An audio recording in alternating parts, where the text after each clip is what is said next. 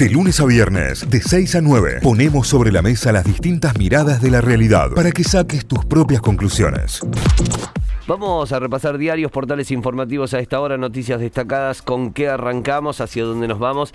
En la voz del interior, la voz.com.ar, Delta, el caso cero está internado con, neumonía, con neumonía, lo confirmó el director de la institución, Miguel Díaz. El paciente desencadenó, eh, el que desencadenó el brote aquí en Córdoba, tiene un cuadro agudo de neumonía bilateral y se encuentra en el hospital Rawson de la provincia de Córdoba, aquí en la ciudad. Con participación, buen julio y agosto con pronóstico reservado para la provincia de Córdoba y en cuanto a lo que tiene que ver con la recaudación impositiva. La trampa serrucho, caer, crecer, algo y caer otra vez es otro de los titulares en cuanto a lo que tiene que ver con política económica. COVID-19, julio trajo algo de respiro tras el desastre de lo que había sido junio. Recordemos que los meses de mayo y junio habían sido los meses donde mayores picos de contagios habíamos eh, registrado puntualmente en el mes de junio. Variante Delta en Córdoba, tras los dos nuevos casos, ¿cuántos internados hay en la provincia con esta nueva variante del virus? Además, vacunación obligatoria asoma como una tendencia en el mundo y se puede llegar a dar o no. Esperaremos a ver qué pasa, pero cuando las eh, ya las vacunas estén aprobadas de manera definitiva, seguramente ingresarán al calendario obligatorio de vacunación. También un recorrido por los Juegos Olímpicos, set a set, las Panteras se despiden de Tokio y caen ante China. Bueno, en este preciso momento están perdiendo 2 a 0 en set y eh, en el tercer set, ¿cuánto están perdiendo Santi? ¿12? No. Eh, 2-0, 16-15. 16-15, es así, 16-15. También las eh, Leonas ganaron frente a Alemania. ¿Contra quién les toca el próximo partido? Le ganaron 3 a 0. Y aquí dice el sorpresivo Real que les toca a las Leonas. A ver quién será Porque el es sorpresivo. India. Ah, la India que le ganó a Australia, Australia. que era una de las candidatas, claro. Sí, sí, sí, dio el batacazo a la India y jugará frente a las Leonas. Algunos de los títulos principales que tiene a esta hora la voz.com.ar. Si repasamos títulos de hoy vía Córdoba, nos vamos a encontrar que el más importante hasta ahora en la web tiene que ver con la variante Delta, que aumentaría la ocupación de camas críticas, ese es el título, y lo dice el, el director del hospital Rawson, que predijo una suba de casos tras el brote de la mutación, que dijo, sin duda la aparición de esta variante no es solo un riesgo, sino también una mayor presión sobre el sistema, lo dijo el infectólogo Miguel Díaz, eh, que es director del hospital Rawson y coordinador del equipo de asesores del Ministerio de Salud Provincial. La variante Delta es parte del eh, título principal. Eh, en la misma línea, prometen que en agosto, durante este mes, habrá más de 3 millones de dosis de la segunda dosis de Sputnik B. Esto lo dijo la ministra de Salud, Carla Bisotti, que anunció que esta semana van a llegar al país desde Rusia 300 litros más del componente 2 de la vacuna Sputnik B contra el COVID, que, lo va, que va a permitir que se elabore aquí en Argentina, en el laboratorio Richmond. Eh, más de un millón y media de dosis se van a poder fabricar con estos 300 litros que van a llegar del componente 2 de la Sputnik. Esto fue anunciado por Carla Bisotti. Eh, y también lo que contaba Cayo recién, que cada vez más países imponen la vacuna.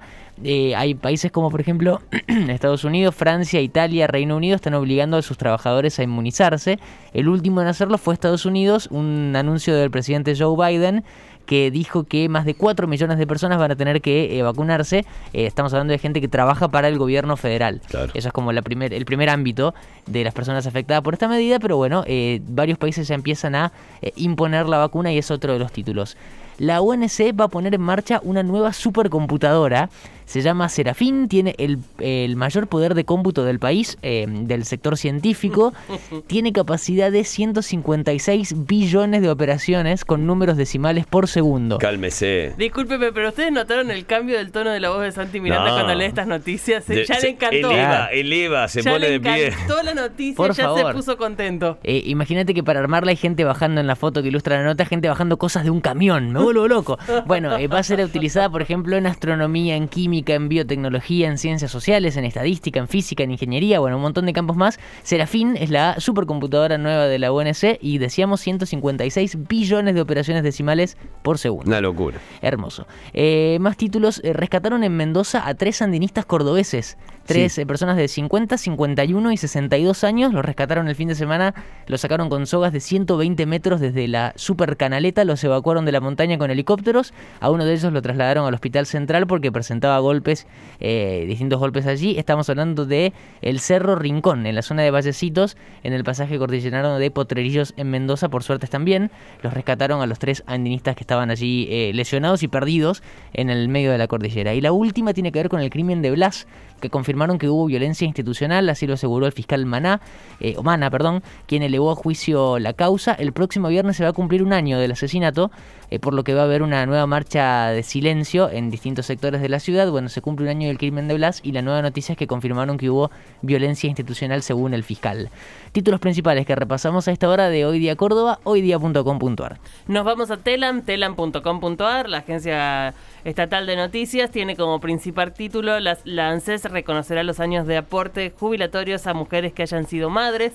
Esta es una reivindicación, se trata de un programa de reconocimiento de aportes por tareas de cuidado que el organismo pondrá en marcha desde hoy lunes como una forma de reconocer el trabajo de las mujeres que dedicaron años a la crianza de sus hijos y a cuidar a sus hijos. Así que en función de eso lo que tienen que saber todas es que deben pedir el turno a través de la web de ANSES y ahí le darán un turno para presentarse, es presencial en este caso el trámite, en alguno de, la, de, las oficinas de ANSES que tengas seguramente cerca de tu domicilio. Así que hoy comienzan las inscripciones, en este caso el pedido de turnos para inscribirse en este nuevo programa. El hombre que introdujo la variante Delta en Córdoba está internado por neumonía, según el director del hospital. Eh, lo hablábamos recién, lo presentaba Santi también. Eh, es el caso cero de Delta que llegó de, Perú a Córdoba, eh, trasladado por su sobrino en auto desde Ezeiza, que es el único ingreso que se tiene al país por el momento. Así que es también parte de los títulos de Telam. las Leonas golearon a Alemania y accedieron a semifinales, lo decíamos recién. Piñatelo, radiografía de un atleta que cuida su salud mental y va por la revancha. Este es eh, otro de los títulos eh, principales en telam.com.ar.